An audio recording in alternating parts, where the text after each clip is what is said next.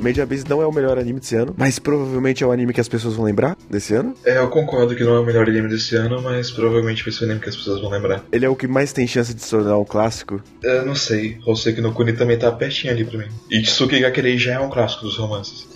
É que clássico não, não significa obra-prima, assim. Não, eu sei. Ele, Itsuki não, não teve um impacto É, nenhum, praticamente. nenhum. Teve no meu coração. Tsuki Gakurei teve um impacto sim, gente. O final de Tsuki Gakurei, na verdade, fez ele ter um impacto, né? Porque, tipo, enquanto ele tava passando não era tão grande assim, mas foi só depois que ele terminar e o boca a boca seguiu em frente que o pessoal realmente passou a dar mais chance. É, não é comparável com Made né?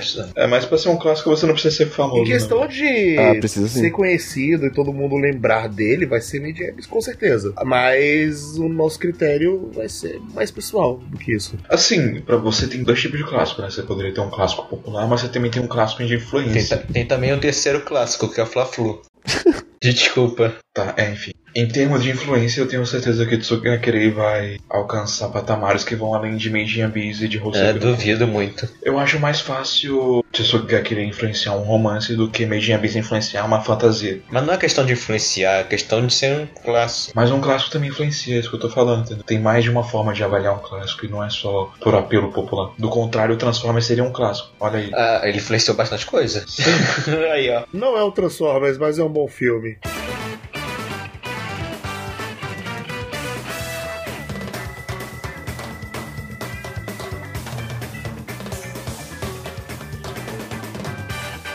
Olá, pessoas bonitas! Estamos começando mais um Quadro por Quadro, aquele podcast gostoso de cultura pop japonesa audiovisual. Estamos aqui com Pedro Guilherme, Olá, pessoas. Caio Coelho, Oi. Zé Veríssimo, Olá, pessoas. Eu acho que Hellgirl de fato devia ganhar o melhor anime do ano do 4x4, porque esse podcast só começa a gravação à meia-noite. Vitor Hugo, Oi. Gabriel Guerreiro, É, oi, tudo bom? É, esse ano foi uma merda, ano que vem melhora. Cara, toma no cu, não foi uma merda, caralho, foi bom, cacete. Mas enfim, agora estamos no nosso último dia de premiações, fazer os prêmios mais importantes e mais vão causar treta esse ano, Acho que não, porque tá todo mundo meio cansado hoje. né? Tá bom. Ou não, a gente vai cobrar toda essa energia pra tretar aqui, porque vamos falar da melhor narrativa. Também a gente vai falar do melhores personagens do ano e o anime do ano. Os prêmios mais importantes, aquele prêmio que importa o nosso coração e que vai definir nossa amizade ou não. Bem, a gente pode começar com o melhor narrativa? Tá bom. Então, assim, falando um pouco do que, que a gente fala de qual é a melhor narrativa, é pra saber qual foi a melhor forma que uma história foi contada. Tipo, não se a história em si foi exatamente boa, mas se a história foi uma história bem contada, se ela teve bons pontos, se ela foi concisa, se ela não teve muito plot hole, e- isso tudo conta pra narrativa. Os indicados para a melhor narrativa são Kobayashi-san, Hoseki no Kuni, Oari Monogatari, Second Season, Sangatsu no Lion, Hakugo, Second Season, Utatami Ren, Gundam, Iron Blooded Orphans, Segunda temporada. Mahou Tsukai no Yobi, Aka, Made in Abyss e Tsukigakirei. Made in Abyss, foi feito no- nos abdominal tudo. Nos abdômenes. In Abyss. Porra, desculpa. Todos aqui eles têm ótimas narrativas, pelo menos os que eu vi, porque eu não vi Gundam. que absurdo. É, Eu também não vi Gundam. Eu vou adiantar isso logo porque eu acho que ninguém vai votar em Guaramonacata no Second Season, porque, porque a vida é uma merda, né? É isso aí. Não, eu só vou explicar os meus motivos pelo qual o Guaramonacata é pra mim a melhor narrativa do ano, é pra mim o melhor personagem do ano, que é do Araragi, e por que que ela é o anime do ano. Essa, esse anime tá indicado nas três categorias. Eu não sinto necessidade de ficar me repetindo em todas elas, porque basicamente o motivo pelo qual eu vou defender elas é o mesmo. Então, é, eu vou resumir isso tudo no começo, e fique no começo, e vocês criam o julgamento de vocês a partir do que eu falar aqui, e foda-se. Vamos lá. Bakemonogatari estreou em 2009. De 2009 pra cá já são quase 10 anos. São 8 anos de história até a gente chegar em Monogatari Second Season. E esses 8 anos de história, com cada uma das interações que ela teve, de alguma forma ou de outra, ela construiu e implementou o personagem do Araragi. Basicamente, toda a série Monogatari é um estudo de personagens sobre Koyomi Araragi. E mesmo tendo outros grandes personagens, personagens complexos e profundos, a gente. Eu não consigo pensar em um personagem que tem a mesma quantidade de camadas narrativas ou de complexidade quanto o Araragi. Na verdade, o motivo pelo qual eu gosto de Monogatari é justamente por isso, é porque ele é uma história em camadas. Eu percebi que a maior parte das histórias que eu gosto são assim. Aquilo que em inglês chamaria multi-layered narrative. E em- não sei outra tradução, não sei narrativa em camadas. Não sei nem se é a tradução correta, mas é como denomino. De qualquer forma, é trabalho de anos em um personagem que tudo combina no- nesse ponto. Tudo combina nesse final. Então, para as pessoas que assistiram pela primeira vez e chegaram até aqui, para as pessoas que se dedicaram e estudaram o personagem e leram mais de uma vez e assistiram mais de uma vez. Essa temporada, o Second Season é basicamente ponto-chave disso tudo. Eu não vou dar spoiler, eu só posso dizer que ela eleva esse personagem a um patamar e a um nível que é simplesmente incrível, sabe? Tipo, não é, não é uma forma simples de estabelecer um desenvolvimento de personagem, sabe? Tipo, o Araragi não é, não é pra ser um herói, ele não é pra ser só um protagonista, sabe? É- A perspectiva dele vai entrar diretamente em conflito com você e ele não é nem um pouco confiável. E todo esse roteiro de anos que foi trabalhado em, salvo engano, 18 ou 19 novelas até esse ponto, e em quase 100 episódios de anime. Tudo isso foi só para essa temporada. E Monogatari só faz sentido porque essa temporada existe. A partir do momento em que eles decidiram não encerrar, que o Inicio Easy, né, decidiu não terminar em Inicio Monogatari,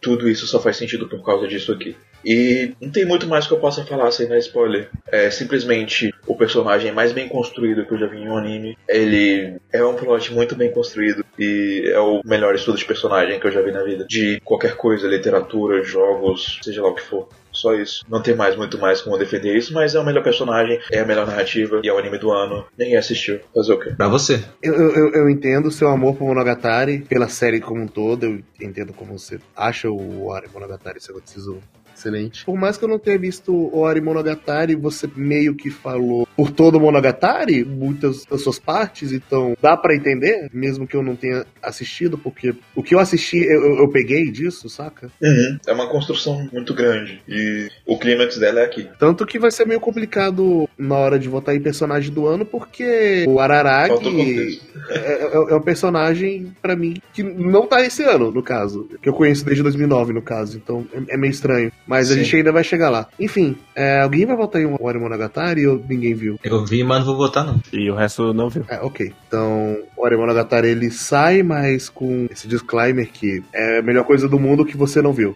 Ele cai, mas ele cai amortecido pela declaração de amor do Pedro.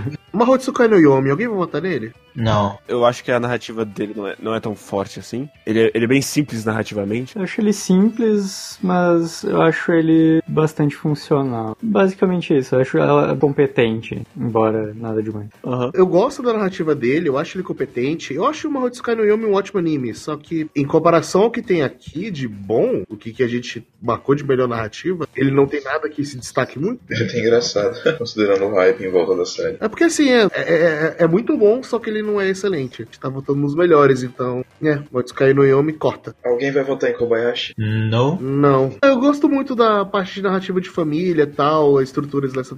Só que Eu gosto também. Eu acho, acho justo tá aí. eu eu acho que ele me surpreendeu e falou muitas coisas bem legais, só que não é a melhor narrativa de todas. Eu acho que tem seus deslizes na escrita, mas tematicamente ele consegue fazer coisas bem interessantes com os personagens dele. Eu gosto disso. A, a Kobayashi e a Toru, pra mim, certamente estão entre os personagens mais marcantes do ano, assim, sabe? Sim, sim. Então, eu gosto do, do- desses momentos delas, pelo menos. Então eu acho, eu acho justo, tá? Então, então tiramos? Sim. Tiramos. Vamos para as perguntas difíceis, né, então? É, então agora a gente vai começar a mexer na ferida. Gundam, alguém? Aparentemente não. Tchau, então. É, eu vi e não vou votar, e o Guerreiro não pode, então corta. Exatamente. Só queria falar que ele é um roteiro que ele não faz sentido funcionar, mas ele funciona. porque a segunda temporada ela é um caos non-stop de merda acontecendo.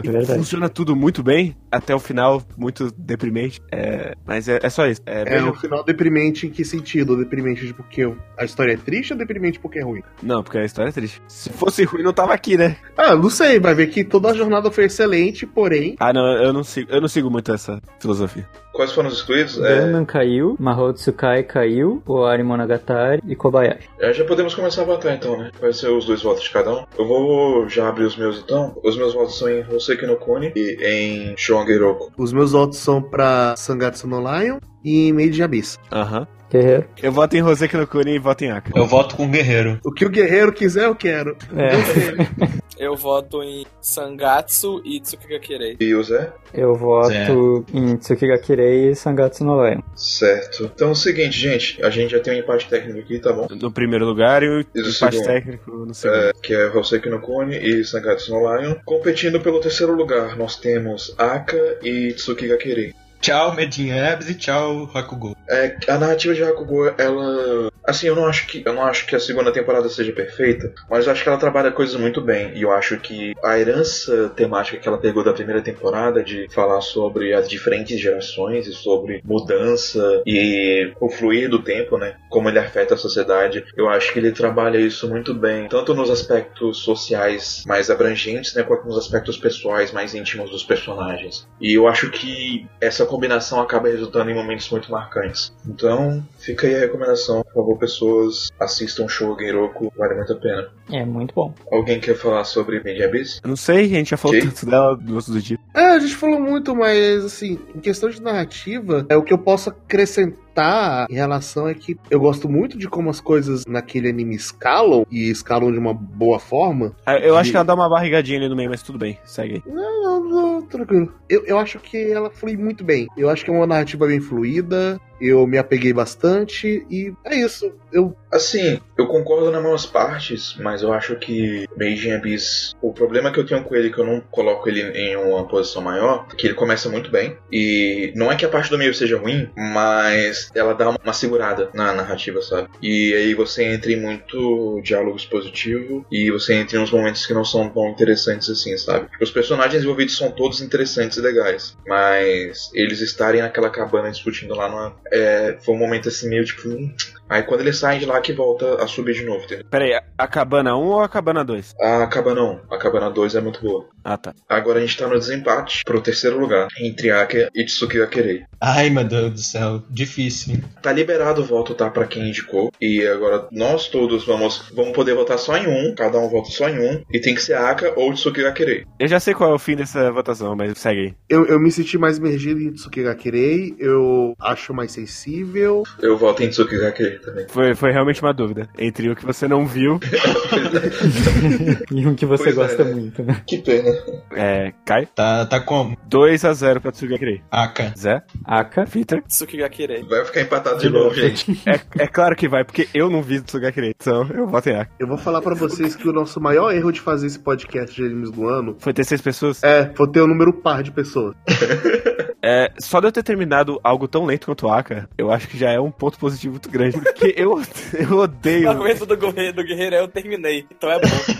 Não, é que eu odeio a história com pacing muito lento. E Aka é, é aquele tipo de coisa que você fala, ah, o que que acontece em Aka? Ah, nada.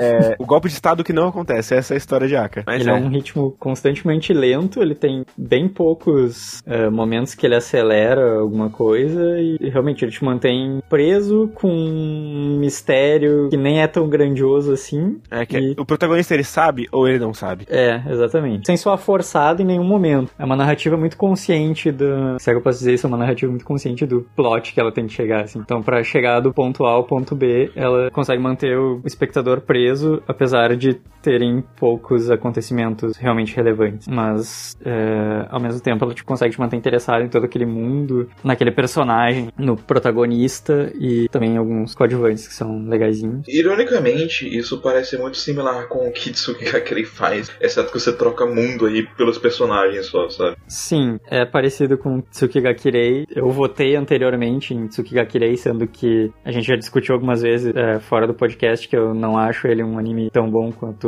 tu e o Caio acham, por exemplo. Mas eu acho que Tsukigakirei se sustenta em cima da, da narrativa dele. Mas ainda assim eu acho a Aka um pouquinho superior. Aka eu acho que é superior a Tsugakirei, acho que não só por conta da, da narrativa, também pela construção do mundo que, que ele faz. Eu acho que isso não entra na narrativa, não? Pode ser. É, porque eu acho que essa parte da construção de mundo que com toda aquela criatividade é um ponto maior pra Aka do que pra Tsugakirei pra mim. Uhum. É por isso que eu votei nele. É, uma coisa que eu falo também de Tsukigakirei. É um elogio, mas também é uma, de certa forma, não exatamente uma crítica, mas é o que pra mim faz ele não ser tão bom assim, que é, tipo, ele é muito simples. A narrativa dele é extremamente competente, porém ele não tem essa, esse elemento, por exemplo, da construção de mundo, por ser algo mais simples e tal. É, por ser algo mais real, né? Uhum. Então, quem vai ganhar? Aka. Tá, tá, tá bom, eu, eu, eu cedo. Eu acho que no Hoseki no Kuni tem uma narrativa muito linda, muito brilhante, e que ele toca em algumas temáticas muito profundas. E eu acho que Sangatsu faz o mesmo que ele, só que em uma escala maior. E com uma sensibilidade ainda um pouco maior em relação aos temas pesados que ele aborda, sabe? Tipo, a mesma sensibilidade que Tsukakirei tem para lidar com o romance dele, Sangatsu tem essa sensibilidade para lidar com depressão. Eu acho que dos animes que eu vi abordarem, né, esse tipo de assunto, ele foi o que abordou melhor, com certeza. E eu acho que tanto os momentos melancólicos quanto os momentos felizes, eles são muito bem trabalhados em Sangatsu e eles acabam ressoando bem forte com, com a gente como espectador, sabe? E eu acho que para uma série Slice of Life tão introspectiva quanto Sangatsu, ele ter esse mérito é algo que diz muito a respeito da qualidade da escrita dele. Assim, eu diria que ele não é Slice of Life, mas fora isso, tudo bem. Ah, sim, não, de fato não é, mas é porque ele tem muito aspecto de Slice of Life. Na verdade, sim, meio que é, né, mas vamos lá. Eu meio que concordo com tudo que o Pedro falou, só que eu acho que Hoseki no Kuni, ele conta uma história um tanto... Eu eu não quero falar melhor, porque parece que eu tô desmerecendo, mas, mas eu gosto mais da história de Hoseki no Kuni e o conjunto de personagens eu acho narrativamente melhor. Nunca? Por mais que eu adore. Nossa, nunca? Aí que eu não concordo mesmo. Sem Ah, que... cara, eu- Cara, quais são os personagens bons de Hoseki no Kuni? os personagens bons? Cara, todos. Eu, eu, eu gosto muito da Foz, eu gosto muito da. A gente, a, gente tem, a, gente, a gente tem bons personagens, sim, todas elas são carismáticas. Agora, quais são os personagens que realmente têm profundidade narrativa? Que são realmente importantes ou interessantes? Foz. Foz, é, Sinabá, Sinabá, A Dia, Antarctite, o Mestre, a Diamante. Diamond, sim, a Diamond também, verdade. É, a irmã dela, eu esqueci o nome. Boruto. A Bort, eu não acho a Bort tanto assim, não. Eu acho que ela tem um lado interessante, mas pra falar que ela é uma personagem profunda, não, acho que não. A Diamond, sim, a Diamond ela tem muito mais profundidade. Mas a gente tá falando de narrativa. Sim, cara, mas isso conta pra narrativa. Os personagens também formam narrativa, entendeu? Eu acho que o que diferencia mais você que no Kuni pra mim de Sangatsu é que pra mim os personagens de Sangatsu são muito mais cativantes. Tem muitos mais personagens interessantes pra eu me importar do que em Hoseki no Kuni. Eu, eu acho que, tipo, pontualmente os que me interessam muito são alguns, que no caso é o Rei. Uma das irmãs da família que eu acabei de esquecer o nome dos personagens, desculpa. A Rina, a Kari e a Momo. A Akari, A mais velha. a mais velha. São os que mais me cativam, mas os outros, eles são bons, mas eu não chego a ter tanto amor por eles. Pois é, mas você não viu a segunda temporada, né? Não, ainda não. Você pode acrescentar a Rina nessa lista de personagens. A gente tem. Tem muitos personagens mesmo do, do próprio xadrez que são bem interessantes narrativamente, sabe? E mesmo personagens mais tangenciais, como por exemplo o Gotô, acho que é Gotô o nome dele. O, o cara velho que é a irmã do, do namora. Ele é um personagem bem interessante, bem multidimensional pensando quando você pensa nos problemas dele, sabe? E no maneira geral, eu acho que Sangatsu trata os personagens dele melhor nesse sentido, sabe? Tem muito personagem de Hoseki no Kuni que não tem tanto destaque, até porque não teria como ter. Mas também Então- a quantidade de personagens de Hoseki no Kuni é muito maior do que de Sangatsu, né? Não é não. Não é não? Mas o Sangatsu tem muito mais espaço. Ele tem 50 Sim, episódios. sim ele tem mais 12. espaço. E, consequentemente, ele acaba trabalhando esse aspecto melhor. E acaba sendo o maior diferencial pra mim, o trabalho dos personagens nesse caso. Eu, Tipo, eu discordo porque eu, eu... eu- acho que Sangatsu dá uma engasgada boa no- na metade da primeira temporada. Eu discordo de você, a gente já, já entra no mérito disso mais pra frente. Mas. Vamos lá. A- as similaridades, né? As similaridades é que, tipo, tanto uma história quanto a outra são partem da perspectiva de um personagem central. No caso seria a Foz, né? Em Hoseki no Kuni e o Rei em Sangatsu. Falando dos próprios personagens, eu acho que o que a narrativa faz com a Foz é algo muito interessante. Que é, é trabalhar não só o desenvolvimento dela como personagem, mas ainda acrescentar a possibilidade de acréscimos de personalidade, né? De múltiplas personalidades dentro da personagem dela. Mas mesmo ele trabalhando bem esse aspecto, eu ainda não acho que seja melhor do que o desenvolvimento que o Rei tem como pessoa em Sangatsu no Line. Mas aí você tá olhando muito só pro personagem e não pra narrativa. Metade da narrativa é construção de personagem, velho. Tipo, o que eu posso falar sobre você que no Kuni que ele é melhor que Sangatsu é construção de mundo. Mas a construção de mundo não é tudo. O que me impressiona em Sangatsu são as metáforas e a, a narrativa visual que ele utiliza também pra retratar todos os conflitos emocionais que especialmente o Rei passa, mas alguns outros personagens também em dados momentos. E eu também acho que, por exemplo, é uma narrativa bastante competente em retratar um jogo que a gente nem sabe as regras e tal, e ser algo de certa forma interessante, embora uh, as partidas em si não sejam o foco, mas... É porque a partida é só um espelho pros personagens. A Sim, gente tá mais lidando com o conflito dos personagens que com a partida em si. Eu acho que nem sempre funciona, mas na maior parte do tempo acaba funcionando muito bem. E tem umas partidas que são simplesmente maravilhosas. é um elogio que eu uh, gosto de fazer, que, tipo assim, embora seja algo um tanto diferente, assim, mas Sangatsu no Lion soube como uh, retratar essa parte esportiva dele, sendo que ela não é o, o enfoque exatamente do anime, mas ele é feito de maneira muito competente e que funciona muito bem. Diferente, por exemplo, de cast que a gente fez de Yuri on Ice, que foi um negócio que a gente criticou bastante, que eles, ao longo do negócio, eles se perderam completamente em como retratar a parte esportiva, digamos assim, que não é exatamente o enfoque. Va- vamos colocar então os dois juntos. Não. Divisão de pódio? É porque assim, Os dois no segundo lugar e, e bota. e deixa. Head Shakers em primeiro. terceiro.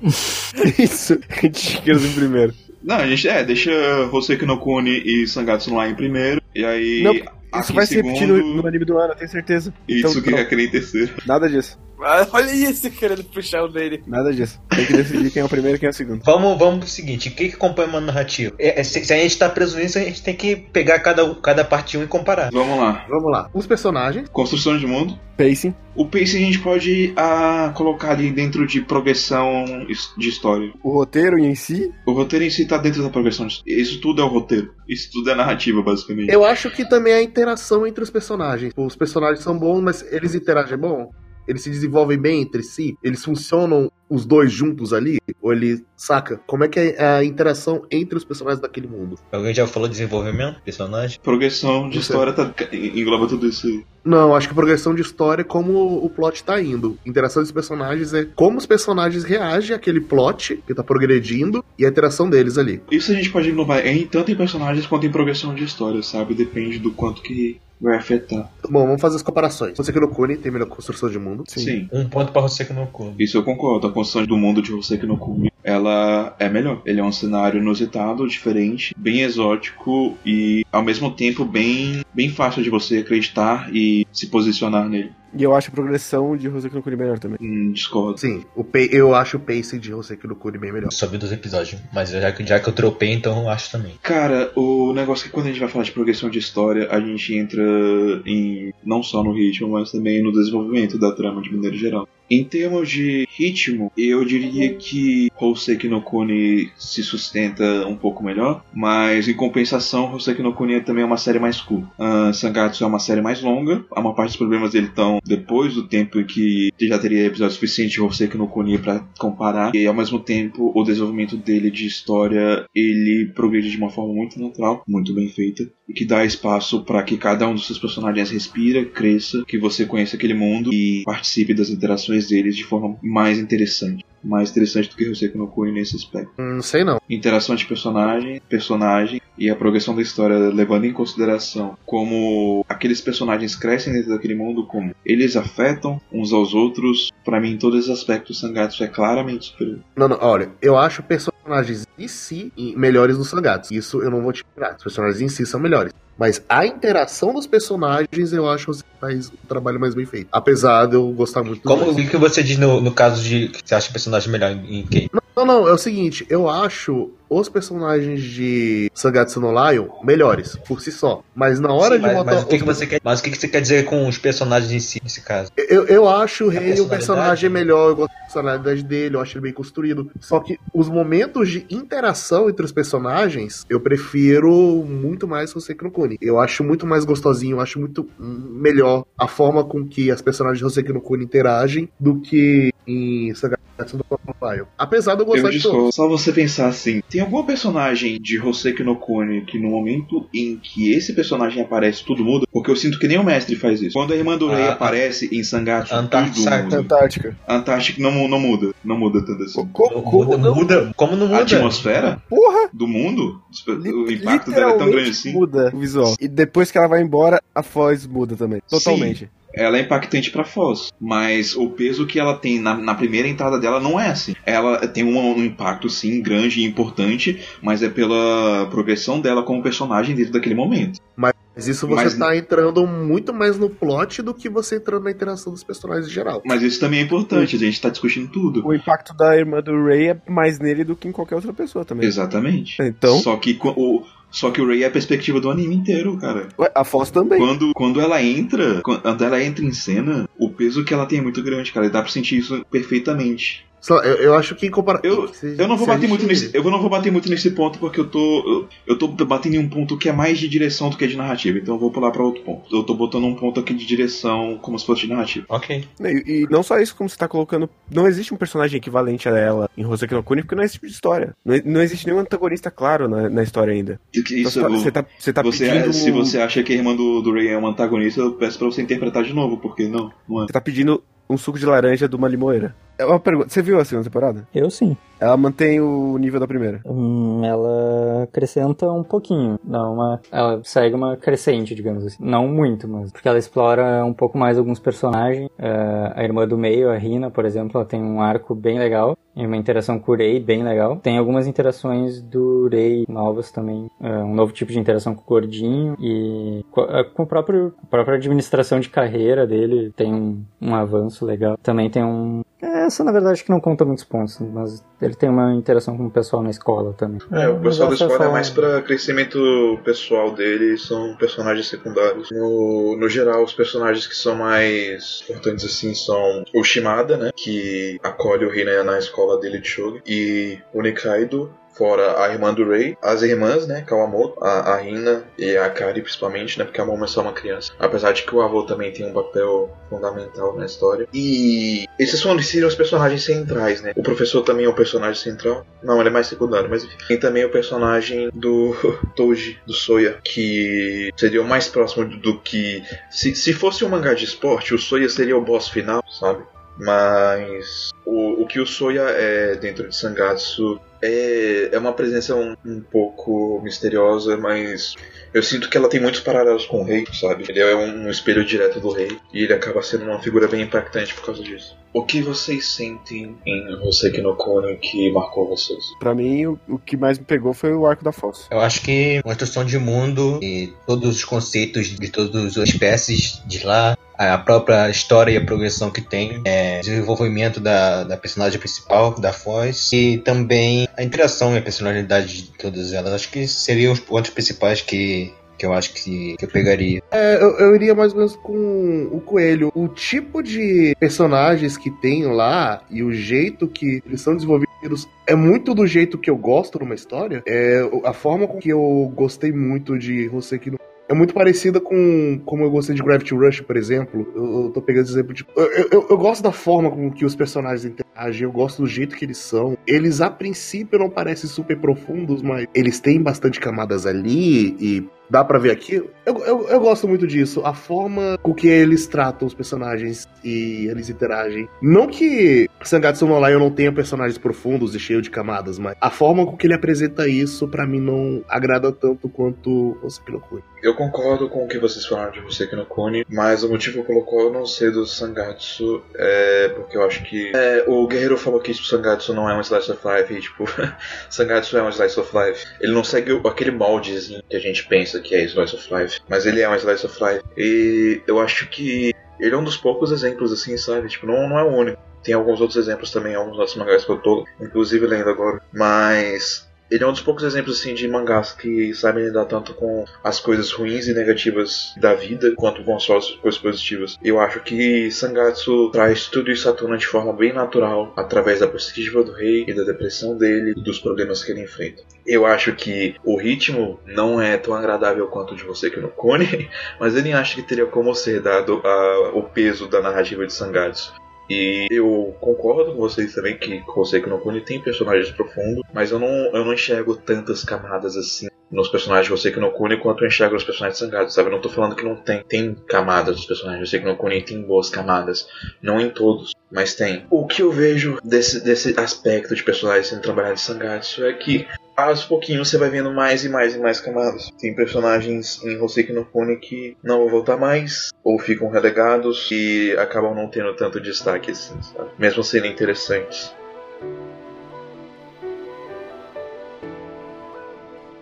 Empate técnico, então? Empate. Empate técnico, Empate técnico, da cidade posição? No primeiro lugar, né? Os 12 primeiros? Sim.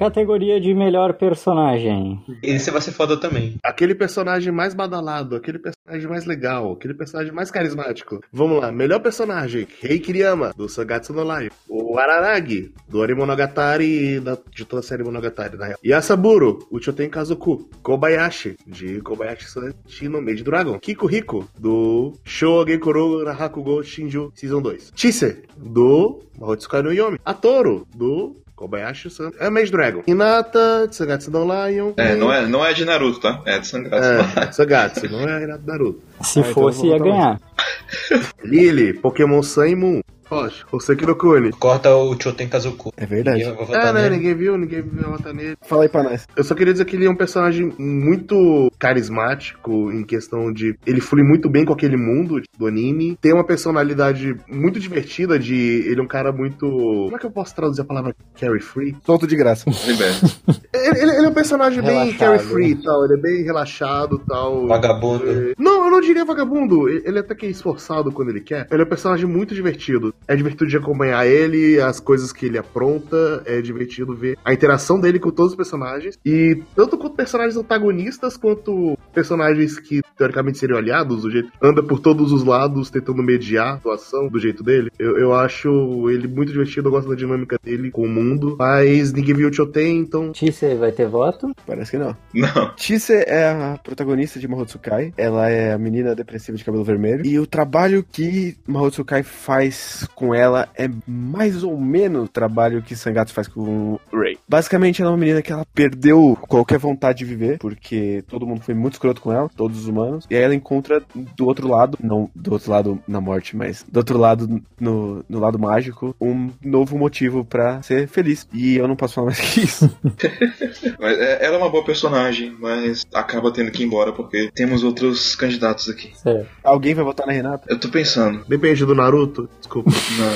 E aí, Pedro? Ah, não. Não vou votar na Renata. Eu vou votar na. E também não vou votar na Lily. Alguém vai votar na Lily? Não. Não. Cara, eu, eu queria muito votar na Lily, mas é porque a Foz me surpreendeu como personagem. E eu acho que a Lily, ela. De, de toda essa lista, eu acho que é o personagem que o, o pessoal mais viraria os olhos pra ela estar aqui, sabe? Só pelo fato de que ela é de um desenho de Kodomo, por ela ser uma personagem de Pokémon. Fala criança, por favor, muito obrigado. Só que a Lily, ela é uma personagem muito bem trabalhada, sabe? Ela recebeu todo um cuidado e atenção desde o conceito inicial dela, porque foi baseado nos jogos e ela é um ponto central da história dos jogos. E não poderia ser diferente na história do anime de Pokémon Sun Moon. Não, acho que não é exagero dizer que ela é deuteragonista junto com o Ash e que o- os dois são essenciais pra história, sabe? Tipo, a história não, não existe, literalmente não existiria sem ela. É a- o, mas o interessante da É Lily. tanto, tanto no anime quanto no jogo. Sim, uhum. Bem central pro negócio. Mas o que eu acho mais interessante na Lily é que ela é uma garota que tem seu, seu- seus problemas e suas inseguranças causadas por determinados traumas na vida dela, mas ainda assim, tipo, ela encontra forças pra crescer como pessoa, sabe? E a gente acompanha esse crescimento de forma muito sutil e, e muito bonita. A Lily é uma personagem que ela basicamente ela não conseguia tocar em Pokémon, sabe? E ver ela lidando com esse trauma, com esse medo dela e aos poucos passando a aceitar os Pokémons e cuidar deles e também a, a relação dela com a família dela é algo bem interessante. Tipo, ela realmente merece estar nessa lista de melhores personagens do ano porque ela é uma personagem maravilhosa assim. E assistam Pokémon, assistam pela Lily e vai valer a pena. A Renata, então, ela é a irmã do meio da família que, de certa forma, adota o Rei, que é o protagonista de Sangatsu no Lion. Na primeira temporada, ela foi bem mais coadjuvante, não teve tanto desenvolvimento mesmo, ela não teve nenhum, assim, ela teve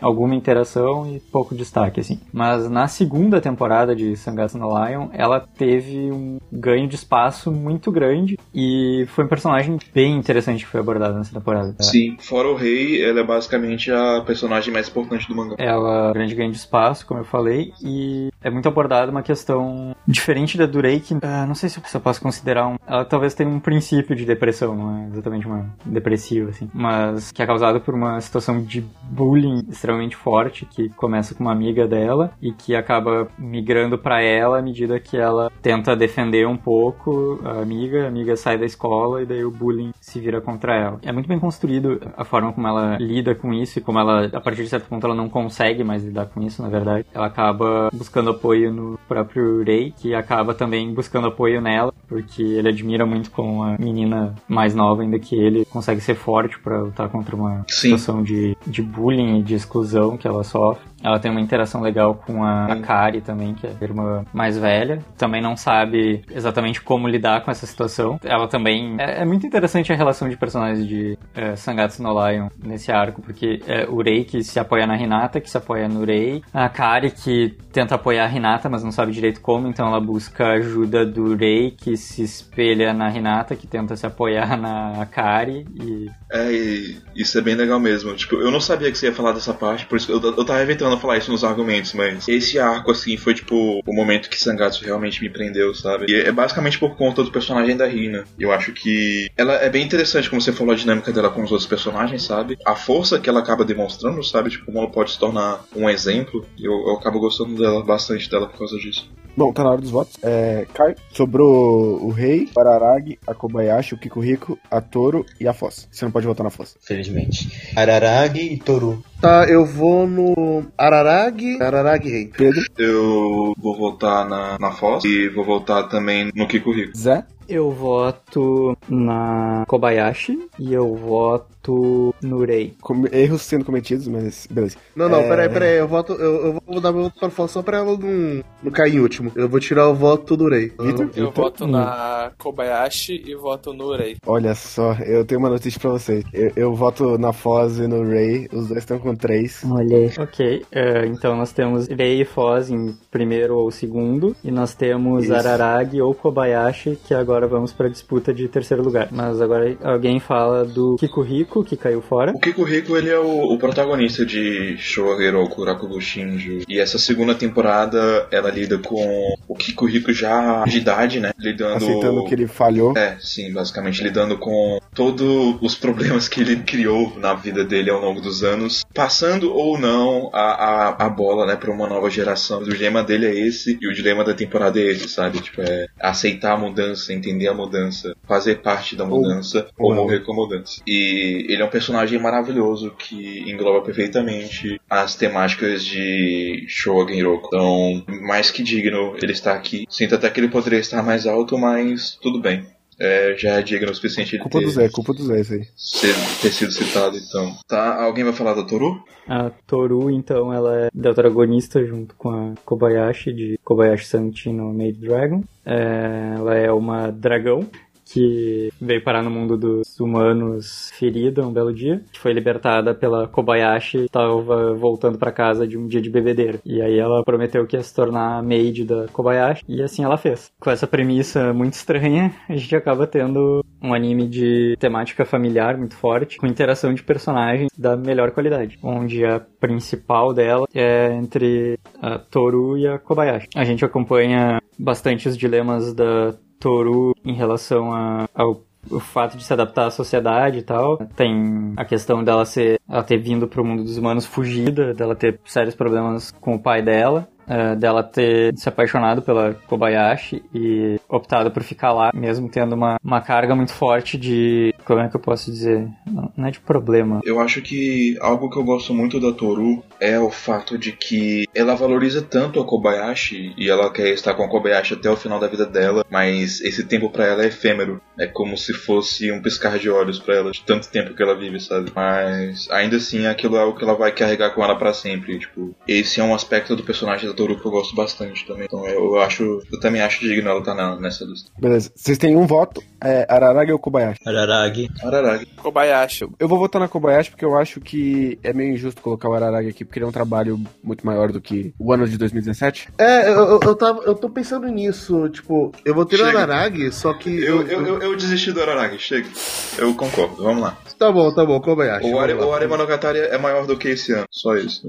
Tu quer acrescentar mais alguma coisa sobre o Araragi, Pedro? Ah, não, eu, eu- deixo a tese do TCC pra outro dia, que vai ser Ele, isso. ele já deu a Sim, introdução sim, antes, só- ele, ele antecipou isso. isso que é mais alguma coisa. Mas é o que o. É o que o Guerreiro falou. Ele é um personagem que a gente conhece nos animes desde 2009. E o Monogatari é uma série recorrente, então, tipo, ele é um trabalho bem longo. Então, é, é, é meio injusto ele estar aqui, porque ele, ele tem um tempo de construção. Ele, ele tem muita mais construção do que qualquer um desses teve chance de ter. É, ele tem muito mais construção que qualquer personagem, basicamente. Esse foi o clímax de toda a série, só que, tipo, de toda, ou de pelo menos, se não me engano, tô desde, desde que o autor optou por prosseguir com a série pós Nisei Monogatari. Ou seja, já tem também mais de cinco anos que ele vem tendo essa construção pra chegar nesse clímax, entende? Sim, e esse clímax também, apesar do autor ter pensado em terminar a história antes, ele é perfeitamente amarrado com lacunas narrativas que foram deixadas na primeira história, que na verdade pelas pela, para aquelas histórias não seriam lacunas narrativas, mas que ele inseriu propósito e construção de personagem lá naquele começo, sabe? Ele faz isso em Kizu Monogatari, ele faz isso em Bakemonogatari também, e todos esses aspectos são relevantes toda a construção de personagens, desde daquele começo até a second season e culminando nessa final season com o Ori Monogatari. É um trabalho de anos, mas é complicado falar. Só que, tipo, o ponto que podemos falar que o personagem dele realmente. É, o meu, meu ponto básico pra não votar nele é assim, tipo, ele é o melhor personagem, ele é o melhor personagem, mas ele... No recorte de 2017 ele foi o melhor, apesar de eu não ter visto o, o Monogatari Season 2, eu acho muito difícil que tenha sido, sabe? É, numa escala de personagens do século 21, o Araragi fica na frente, mas no, em 2017, pra mim, a Kobayashi fica na frente, entendeu? Tudo bem, eu, eu acho justo. Ah, a, a última coisa que eu queria falar do Araragi só. Um problema muito grande da falta de atenção das pessoas é que elas confiam no Araragi e elas enxergam o Araragi pelo que ele aparenta ser. Isso é um erro gigante, só pra avisar. Pra quem for assistir algum dia, não faça isso. Olhe mais profundamente do que você tá olhando. Pensa no que você tá vendo e pensa no que tá sendo dito, não só por aquele personagem, mas pelos outros também. Tá Ok, bom. agora Rei versus Foss. Eu vo- voto no rei. Eu voto no rei também. Eu não tenho dúvidas. Eu gosto muito da Foz, mas vai ser o rei. Eu voto no Rei porque eu não vi o anime da Foz. Ok? Voto na Foss. Eu voto no Ray. O rei é um garoto que, desde pequeno, ele tem muitos problemas, porque os pais dele morreram, os pais dele e a irmãzinha dele, e ele foi adotado por um colega da família. A relação dele com os irmãos dele é conturbada, porque esse colega da família acabou adotando muito mais ele, porque ele era um prodígio do shogi do que os próprios filhos dele, que segui- tentaram seguir a, a carreira dele profissional para agradar o pai. Isso acaba causando um distanciamento muito grande entre o rei e os irmãos, e também entre o rei e as outras pessoas, e o rei acaba criando vários complexos na mente dele porque ele acha que ele tem que sobreviver. Então o mundo pro rei é uma coisa muito hostil, é só um lugar onde ele tem que viver e sobreviver. E ao longo do tempo ele cria uma depressão muito grande. E a história do rei é basicamente ele se afundando nessa depressão e tentando escapar dela, as pessoas que vão acolher ele para escapar disso, sabe? E o rei, ele não é perfeito, ele também é egoísta, ele também pode ser tóxico por causa dessa depressão, mas ele é um personagem muito bem construído dessa forma, sabe? E eu acho que onde a primeira temporada termina e onde a segunda começa, ele já tem uma base muito sólida para escapar um pouco dessa toxicidade e se tornar alguém melhor, sabe? E o, o mais interessante pra mim de Sangatsu é ver justamente esse ponto no qual ele finalmente encontra algo que é tão importante pra ele que ele vai se esforçar por isso, sabe? Que ele vai bater o pé por isso. Ele acaba encontrando uma família pra ele nas irmãs e ele participa mais dessa dinâmica familiar, sabe? Ele procura mais ser um, um ser humano, apesar da condição dele, a, a vida dele melhora, sabe? Tipo, por todo o desenvolvimento dele como personagem, através de toda a trajetória dele em Sangatsu, pra mim ele é o melhor personagem do ano e um dos melhores que eu já vi. também. A Foz é, é uma personagem que você acompanha o crescimento dela por todo o anime, né? E é uma personagem que no início ela é muito desleixada. Ela é desleixada, ela é ingênua, ela é empolgada, é muito Ela é inocente. É, A Foz ela é uma personagem que ela cresce bastante durante anime. Ela é uma personagem completamente diferente no começo pra parte onde o anime termina. E você consegue ver todo esse crescimento dela por conta dos acontecimentos que ocorrem durante todo o anime. E você vê como a Foz vai mudando não só a personalidade dela, como todo o corpo dela durante todo esse período. E por conta dessa, dessa mudança que ela tem na personalidade, por conta do. Eu não vou spoiler, mas é por conta de várias mudanças que ocorrem dentro do, do corpo dela, que isso é explicado por causa do, da construção do mundo e tudo mais. Mas você vê como que a Foz ela, ela cresce muito durante todo o anime. Ela, ela no começo é uma personagem que é muito desleixada, ela é muito inocente por ser uma das mais jovens gemas do anime, né? E com o tempo você vai vendo como que ela tem uma mudança gigantesca e praticamente vira uma outra pessoa por conta de é, certos acontecimentos. Mas, A adolescência chegou. mas é basicamente isso. Ela é uma personagem que evolui muito todo o período do anime. Eu acho que por isso que ela merece ficar nesse lugar, embora eu poderia em primeiro. Eu amo os dois personagens, eu ficaria satisfeito em qualquer lugar.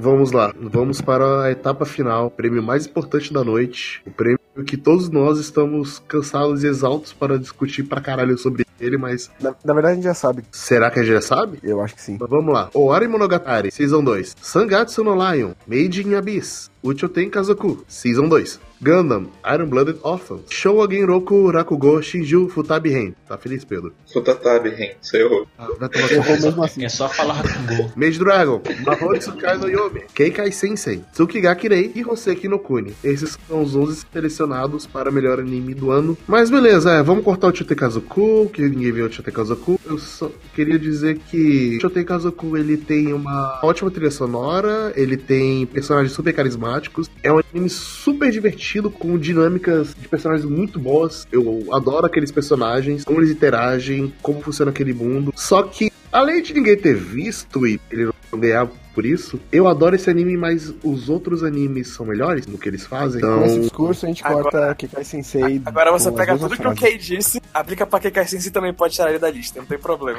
é, eu só quero acrescentar que eu não vi a segunda temporada de Kekai Sensei, mas a primeira ela tem muita personalidade e é, eu gosto muito dos personagens também. E ele tem umas ações bem da hora. Mas eu, eu, eu gosto também da ação de Kekai Sensei. Eu, eu, eu acho que é uma coisa com bastante personalidade, mas beleza, vamos tirar. Ok. Podemos tirar, podemos tirar Ganda também, que ninguém vai votar. Se a gente tá cortando aqui o, o nosso próprio. Justo. Alguém vai votar em Mahotsuka no Yomi? Muitas pessoas vão ficar indignadas, né, que Mahotsuka no Yomi não tá posicionado melhor, mas fazer o quê, né? O mangá é melhor que o anime. É, é isso que eu tenho a dizer. E é um bom anime, só não é um anime top pra caralho. Mahotsukai no Yomi estaria facilmente no meu top 10 de 2017, mas isso aqui não é o top 10, então. Ele Tchau. tá no top 11, na verdade. Ele não era nem pra estar nesse cast, né? Não, Mas- não, não, ele era tá sim. Eu acho que ele vale ser mencionado sim. Não, porque ele não terminou, hein? mas. Não vou entrar nessa discussão. A gente já discutiu sobre isso Já. nos Ok, bastidores. vamos, vamos pro próximo. Então podemos ir pras votações. Eu vou votar em Hoseki no Kuni e eu vou votar em Shogeru. Eu voto em Tsukigakirei e Hoseki no Kuni. Vitor. Eu voto em Kobayashi e Tsukigakirei. Caralho. É, Zé. Eu voto em Sangatsu no Lion e voto em. Sangatsu no Lion e Shorakugo. Made in Abyss e o Armognatari. Opa. Então, falta eu. eu. Eu vou escolher o melhor do ano, né? É isso. Eu voto em Hoseki no e Media Abyss. Vocês todos vão tomar no cu.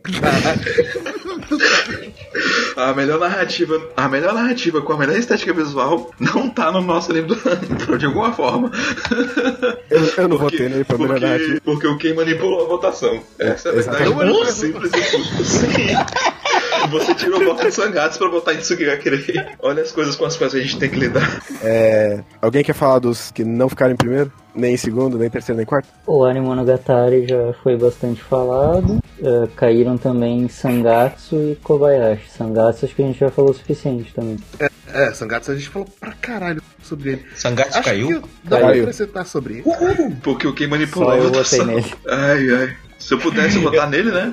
Eu votaria, mas. Ah, se eu pudesse votar em Hakugo, eu votava também, ele ficava em primeiro. Olha, Caralho, velho, que, que, que sem vergonhice que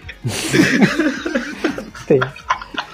Foi a vingança pela narrativa, eu tenho certeza. Caralho, velho. Melhor narrativa, melhor estética visual, melhor personagem e de alguma forma não tá no nosso top 4, mas beleza, né? Tá. Nem Não, o não, peraí, terceiro. peraí, peraí, peraí. Que pelo Como menos é que fosse a tá merda esse do top? terceiro. Não, já foi, já foi, já foi. Não, não, peraí, como é que tá essa porra? Tem Made in Abyss, Hakugo e Tsugahakirei com 2, Ozeki no Kuni com 3 e o resto com 1. Um. Kobayashi 1, Sangatsu 1, Owari Monogatari 1. Rapaz, Caralho, velho. eu, eu, eu não esperava Nossa. isso aqui. Eu tô muito indignado, velho. Eu imaginei que todo mundo votaria no Sangatsu Online e deixaria o Sugakirei cair. E 900? Eu queria que ele fosse, sei lá, terceiro, aí Sangatsu em segundo. E... De volta à, à programação, só pra falar um pouquinho mais de Kobayashi, então, já que os outros a gente explorou bastante. Kobayashi a gente já falou bastante também, mas só pra ampliar um pouco, é, ele é baseado, como eu já falei, em núcleos familiares, a temática dele, e não apenas da Torui Kobayashi, que também inclui a pequena Kana, que é outra dragão, que também tem uma relação bem interessante com elas e tem um desenvolvimento legal, como uma, uma criança descobrindo um novo mundo. E outros núcleos, como o do colega de trabalho da Kobayashi e o outro dragão mal-humorado, que formam também um núcleo familiar curioso de dois otakus, com o dragão, inclusive, publicando um dojin de magia negra que funciona de verdade na Comic Cat. E, enfim, a exceção do, do núcleo da, do Koa e o Shin-chan, que é um núcleo, de certa forma, questionável, que tá lá só pra fazer piadinhas, basicamente. Embora eu entenda um pouco do lado da, do Koa, mas é meio forçado. Todas as relações de personagens são muito legais. É um anime, tecnicamente, muito bem feito, muito bem produzido. Animação de altíssima qualidade e tudo mais. No final, que o anime. Então, acho que é bem merecido ele estar aqui. Tem realmente um anime muito bom. Ele lida muito bem com a ideia de família, né? Quem quiser ouvir mais, gente, aliás, sobre os, os injustiçados de agora, o nosso sétimo podcast, Animes da temporada de inverno de 2017, a gente falou todo sobre o Kobayashi quanto Sangatsu no Live. E sobre algumas outras coisas. Então, acho que vale a pena conferir. Agora é desempate, pode votar no seu próprio, tem Made Abyss, Hakugo e Tsugakirei. Um voto só. Eu volto em Hakugo. Voto em Made Abyss. Eu, eu voto em Made in Abs, então. Show Arakugo. Hakugou. E eu voto em Hakugo também. Então- Então, o Hakugo ficou em segundo. Yes. Tsukigakirei foi eliminado. E Made in Abyss ficou em terceiro. Porra, aqui. Sim, esse foi mais rápido do que A culpa de tudo do quê? O anime do ano foi mais fácil de decidir. Foi plot twist climático, cara. Eu, tá, tá maravilhoso. Esse é o nosso conceito. É isso aí, cara. Demorou aproximadamente 13 minutos pra escolher o anime do ano, contra uma hora e meia de narrativa e uma hora de personagem. Eu te perdoo, Ki, eu te, eu te perdoo. Eu sei que você não fez por mal. Eu não, o meu top 3 só inverte o primeiro e o segundo aqui. Então, pra mim tá tudo bem. A gente falou bastante sobre Tsukigakirei e sobre a sensibilidade dele, mas vamos falar então sobre o top 3 aí de baixo pra cima, então. Começando então Made in Abyss. O Made in Abyss tá embaixo? Ah, Mas é, vamos falar um pouquinho de Made Abyss. É, a gente falou bastante de Abyss nas outras, nos outros dias, mas é, sabe, eu ele tem personagens muito carismáticos. Eu gosto muito de como ele escala. Ele não escala, não, ele desce. Caraca, caralho. repetindo a É piada, hein? exato mesmo. Eu gosto tanto como tanto ele quanto o Roseki no Kuni tratam sobre o fim da inocência dos protagonistas. Eu Eles- gosto disso também. Eu gosto muito da, da construção de mundo dele, sabe? A maneira como ele vai te dando as informações tanto sobre a sociedade que se formou ao redor do abismo, quanto cada camada do abismo funciona, e sobre os, como os, os personagens são ranqueados e o background de cada personagem. Eu gosto muito disso. Na verdade, eu acho que provavelmente essa construção de mundo é o aspecto que eu mais gosto de in Abyss. Ah, não sei, eu, eu gosto muito do Reg, pra dizer que construção de mundo é o que eu mais gosto. É, pra mim é a construção de mundo, sim, mas os- eu também gosto muito dos personagens. Eu acho que o único problema do anime mesmo seria aquela barrigada ali no meio e tal, mas ainda assim é um anime maravilhoso. E visualmente belíssimo. Eu, eu acho que eu me, me senti meio imerso nessa parte de fim da inocência, porque a impressão que eu tive no primeiro, segundo episódio foi totalmente diferente pra onde ele me levou. Mas eu não me senti que isso foi forçado. Eu adorei isso. Uhum. Foi muito bem planejado, né? Sim, e eu gosto como ele é, como ele é uma história de fantasia e não é um isekai, Então, nosso segundo lugar ficou com Shogenroku Rakugo Shinji. porque não tiveram pessoas suficientes pra ver, que era pra ter sido o Você primeiro. diria que um abismo separa o terceiro do segundo?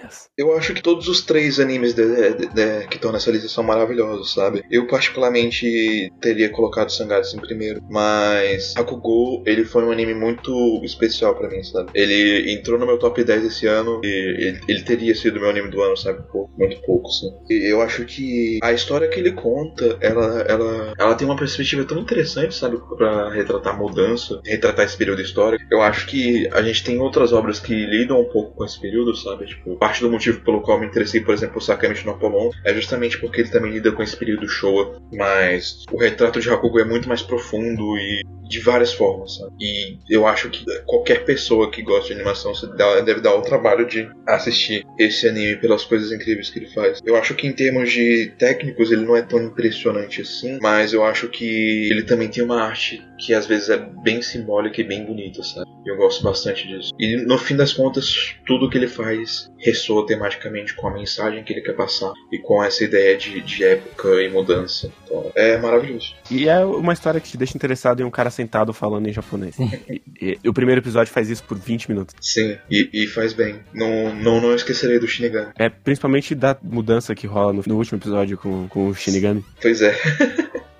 Que, ele, E- que ele, ele não vai gritar na sua cara, ele só vai botar ali, você vai olhar e falar, ué, tá diferente a história. E tá tudo bem, ele não vai, não vai gritar pra isso. Ele vai confiar que você percebeu. Sim. São tantos toques, sabe? Bem sutis, assim. É, é, é muito interessante. Eu falei que a, a animação não é nada excepcional, uma coisa assim, mas, tipo, a maneira como eles dão ênfase aos detalhes é, é bem. Acho que outra coisa que eu gosto de ressaltar é que na fluidez da animação eles sabem trabalhar muito bem a linguagem corporal. E dá pra perceber isso, por exemplo, quando o Kiko Rico tá fazendo personagens femininas, como toda a forma dele se movimentar muda, como a postura dele muda. E isso é quase palpável, assim, sabe? É bem, é bem legal. Sim, mesmo diferença de um, de um intérprete pro outro, em como ele se move. Uhum. A linguagem corporal acaba fazendo parte dos personagens também. Então, é isso, gente. Assistam Haku. Hoseki no Kuni. Hoseki no Kuni, a gente falou dele na narrativa pra caralho, pelo amor de Deus. A gente falou também nos outros dias como ele é bonito. Ele é bonito pra porra. Ele é uma aula de como você faz um anime CG bem feito. E eu acho isso incrível porque Sim, ele certamente vai ser revolucionário por causa disso. Sim, e, e muita gente que teve muito preconceito com CG, muita gente que tava olhando feio pra animes e CG e tudo mais, aprendeu a dar uma segunda chance pra CG em anime, porque viu Eu acho que não. Mas tudo bem.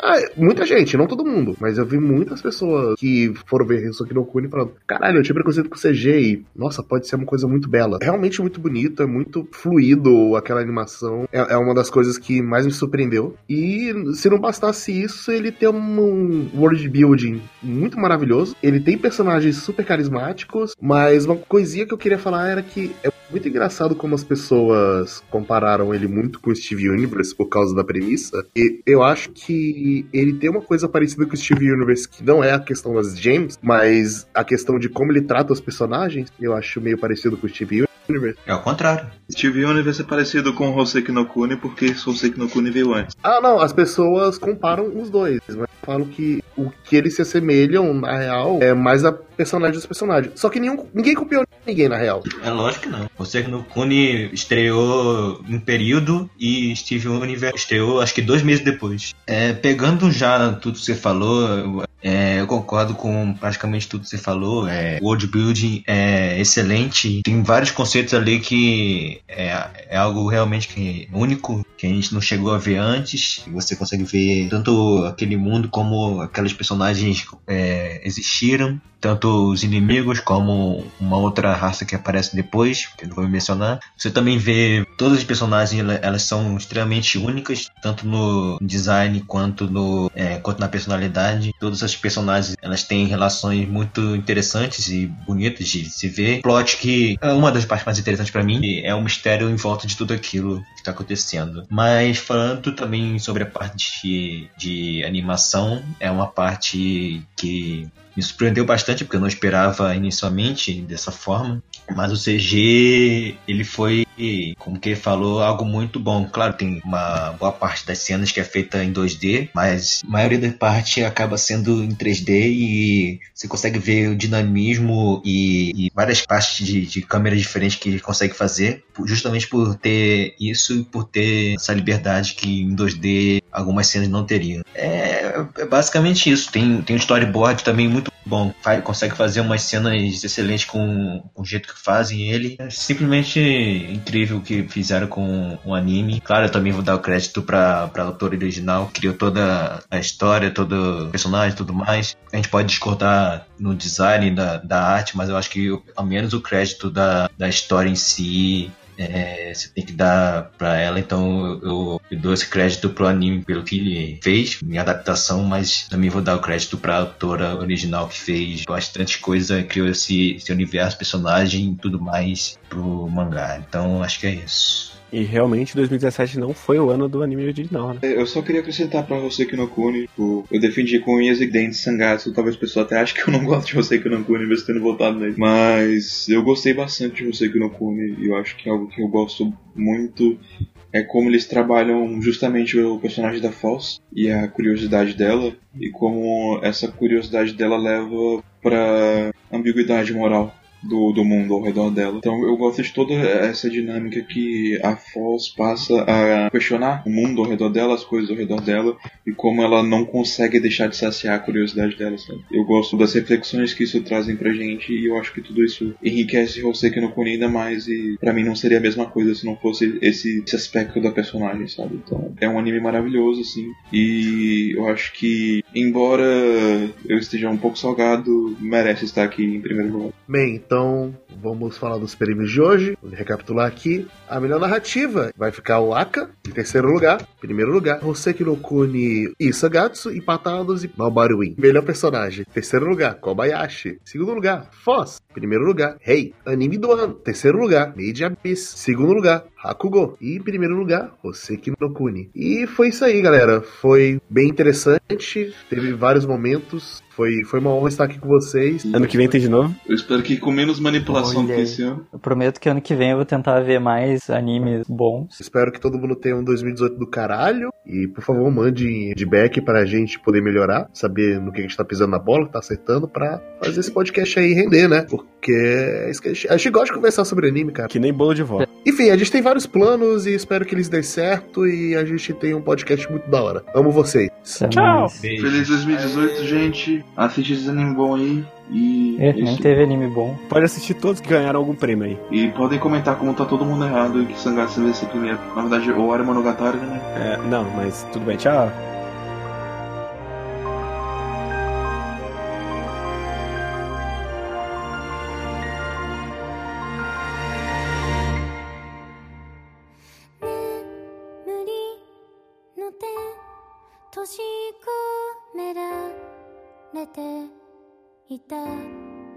知道。